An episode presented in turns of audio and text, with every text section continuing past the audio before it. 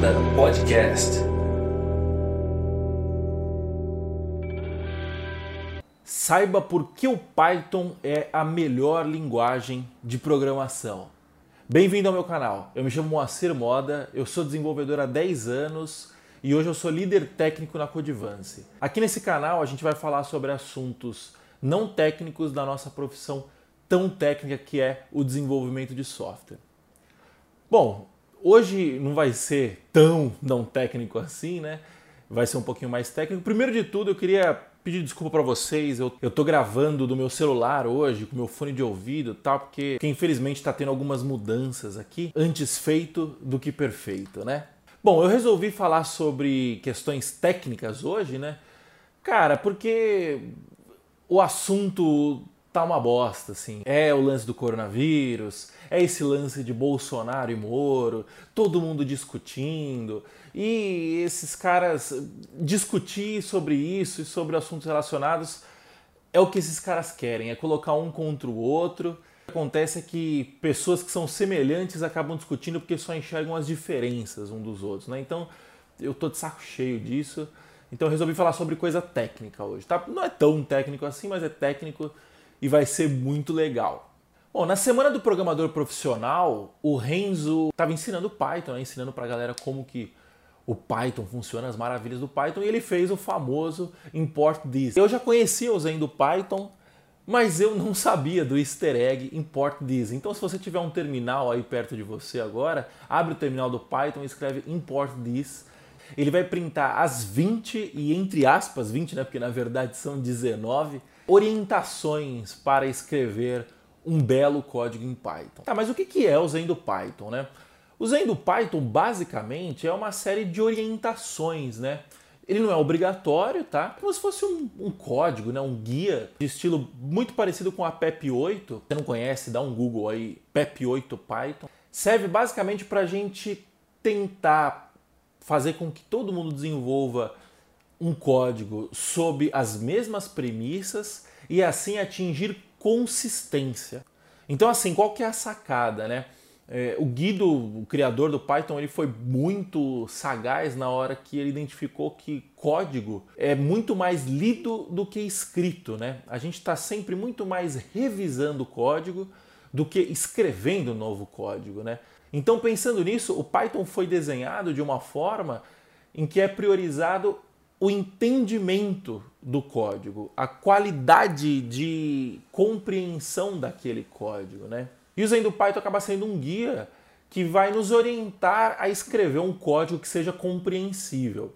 Bom, então vamos lá para os mandamentos do Zen do Python. O primeiro deles é explícito é melhor que implícito. O que acontece é o seguinte, uma comunicação ela flui muito melhor quando as duas partes estão sendo simples, explícitas e diretas. Com o código é a mesma coisa. Então o que você acha que é mais fácil? Você bater o olho numa função e entender o que aquela função faz só de ler o nome dessa função? Ou você ter que analisar linha por linha de cada função e descobrir o que aquela função faz? Primeira opção é muito mais fácil, né? Simples é melhor que complexo. Que tipo de comunicação é mais fácil de entender? Uma comunicação simples ou uma comunicação complexa? Simples, né? Complexo é melhor que complicado. Vão existir momentos que você não vai conseguir dar uma resolução simples para um problema. Nesses momentos, lembre-se sempre de não complicar mais a sua solução. Não é porque a solução, não é porque a solução é complexa que ela deve ser complicada plano é melhor que encadeado. Essa frase em inglês seria flat is better than nested. Em inglês faz mais sentido, né, para quem programa. Mas enfim, imagina que o programador ele tem uma cabeça muito analítica, né? Então a gente tem mania de fazer listas e aí essas listas têm tópicos, subtópicos, sub-subtópicos. Isso é algo que seja encadeado, né? Muitas vezes isso ajuda. Mas a gente, como programador, também tem uma péssima mania de tentar resolver problemas que ainda não apareceram. É, então o que acontece? Se você começa a complicar demais esse encadeamento, você simplesmente vai estar criando mais burocracia. Espaçado é melhor que denso. Essa também é outra frase que faz mais sentido em inglês, né? Que seria sparse is better than dense. Que é basicamente o seguinte: já pegou aqueles códigos que o cara resolve tudo em uma linha só? Tem soma, tem cálculo matemático, tem conversão de tipo, tem concatenação de string, tudo na mesma linha. Pro cara que escreve é ótimo isso, né? Mas e pro cara que lê depois? Até ele conseguir identificar o que está acontecendo ali. Legibilidade conta. Sabe quando a gente vai fazer aquele for, que aí você coloca i, i mais mais, que aí você coloca i igual a zero. Esse item aqui, ele se explica por si só. Só que se eu fizer isso, eu vou estar ignorando a regra de explícito é melhor que implícito. Imagina que você tem uma variável que conta a quantidade de pedidos. Você vai chamar essa variável de QTD ou você vai chamar essa variável de Quantity of Orders? Você optando pela segunda opção, você torna o seu código mais legível e assim dando menos abertura para má interpretação. Casos especiais não são especiais o suficiente para quebrar uma regra. Imagina que você tem um código todo desacoplado, todo separadinho, cada parte responde somente pela sua responsabilidade, uma arquitetura muito boa. Aí de repente tem um bug em produção que você precisa subir correndo e arrumar isso logo, e aí você acaba misturando uma responsabilidade só ali rapidinho. Quantas vezes o sistema cai? O sistema cai muito, o sistema cai pouco? Porque se ele cai pouco, será que vale a pena fazer isso? Ou então, será que vale a pena você fazer isso correndo e logo em seguida fazer uma atualização correta? E se ele cai muito, Será que não é por causa disso que o seu sistema está caindo muito? Então a ideia por trás dessa frase é que quando você começa a abrir muitas exceções, a exceção acaba virando regra. Embora praticidade supere pureza. Essa é uma continuação da frase anterior, que também faz a gente lembrar que o objetivo do código é resolver um problema. O código é meio, o código não é fim. Então, às vezes, você não precisa fazer uma solução completamente rebuscada para resolver um problema simples. Erros nunca devem passar despercebidos a menos que eles sejam explicitamente silenciados. Aqui é a junção de duas frases, né? E basicamente é o seguinte: quando você ignora um erro, via de regra ele tende a voltar no futuro mais forte. E com código isso não é diferente. Então, assim, por mais que um erro não interfira, não impeça o seu código de funcionar, ele precisa ser documentado e ser corrigido assim que possível. Frente a uma ambiguidade, evite a tentação de adivinhar. Ainda seguindo na parte dos erros, né? Só que é mais ou menos tipo quando sua internet está ruim e aí você liga na operadora de, de internet e os caras mandam desligar o modem, deixar 5 minutos desligado e ligar novamente. Significa basicamente que a pessoa não sabe o que está acontecendo, mas ela sabe que se ela resetar o sistema, pode ser que volte a funcionar. Pode ser que dê certo, mas e se for um problema com uma raiz um pouco mais cabeluda? A gente vai acabar caindo no cenário anterior, que é jogar o erro para debaixo do tapete. Deve-se haver um, e preferencialmente somente um, modo óbvio de se fazer isso. Python é uma linguagem muito versátil e muito dinâmica, né? então você consegue fazer muita coisa e, e fazer a mesma coisa de vários modos, né? de vários jeitos. Isso é bom, mas isso ao mesmo tempo é ruim porque você perde padronização. Então você imagina que você tem uma solução que seja resolvida três vezes de forma diferente no mesmo sistema. Aí imagina que um cara está entrando na equipe amanhã e ele não conhece nada, ele vai ver uma solução, depois ele vai ver outra, ele vai ficar perdido e isso vai dificultar a legibilidade do código.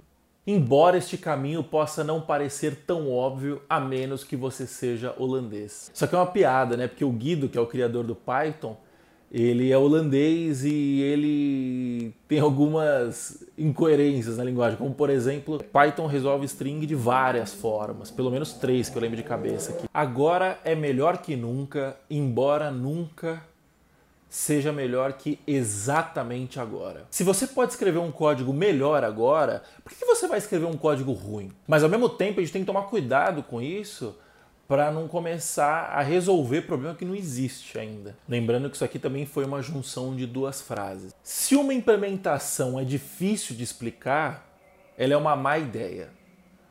Se uma implementação é fácil de explicar, provavelmente ela é uma boa ideia. Aqui eu também juntei duas frases, né? E aqui é basicamente o seguinte: se você não consegue nem explicar a sua própria implementação, como você acha que os outros vão entender E ao mesmo tempo também a gente tem que tomar cuidado que nem sempre a solução mais simples é a correta, embora na maioria das vezes seja. Também uma junção de duas frases. E para finalizar, namespaces são uma puta boa ideia, vamos usar mais isso. E finalizando, falando dos namespaces, né, que no Python é você conseguir trocar o nome de um módulo que você importa, um módulo, uma classe, um objeto que você importa. E o autor do Zen do Python, o Tim Peters, achou isso maravilhoso e quis comentar sobre isso. E assim, a ideia realmente é muito boa mesmo, a gente só tem que tomar cuidado para não usar com excesso e acabar transformando o código numa macarronada, né? E aí, você gostou? A sua linguagem de programação preferida, caso ela não seja Python, tem isso? Esse é um dos motivos que eu uso Python, né? Faz 10 anos que eu uso Python e por quê? Porque o Python me permite gerar valor com rapidez. Então assim, cara, é aquela história, 80% dos problemas são resolvidos com 20% de esforço. O Python diminui ainda mais esses 20% de esforço, entendeu? O Python é simples, o Python é fácil, o Python permite uma colaboração muito fácil e o Guido sacou isso muito rápido, você entendeu? Esse é um dos principais motivos pelo qual eu uso Python e pelo qual eu recomendo você também usar, tá bom? Bom, por hoje é só. Muito obrigado pela sua presença. E aí, você concorda, você discorda? É, eu tô aqui para falar e também para ouvir o que você tem a dizer, tá bom? Então, por favor, deixe os seus comentários aqui embaixo e vamos bater um papo. Se você quiser aprofundar o papo, a gente tem um grupo lá no Telegram que chama Galera Python Pro, que é o bit.ly barra galera traço Python traço Pro. Você digitando esse endereço no seu navegador, você vai acessar o grupo e bater papo sobre o que eu posto aqui no meu canal, que o Renzo posta no canal dele, nos conteúdos dele e todos os conteúdos do Python Pro. Me siga nas redes sociais, arroba Moacir Moda, e por favor me mande sugestões de novos vídeos. Eu vou ficar muito feliz em falar sobre o que você quer ouvir, tá bom? É isso então, até a próxima, valeu, tchau, tchau.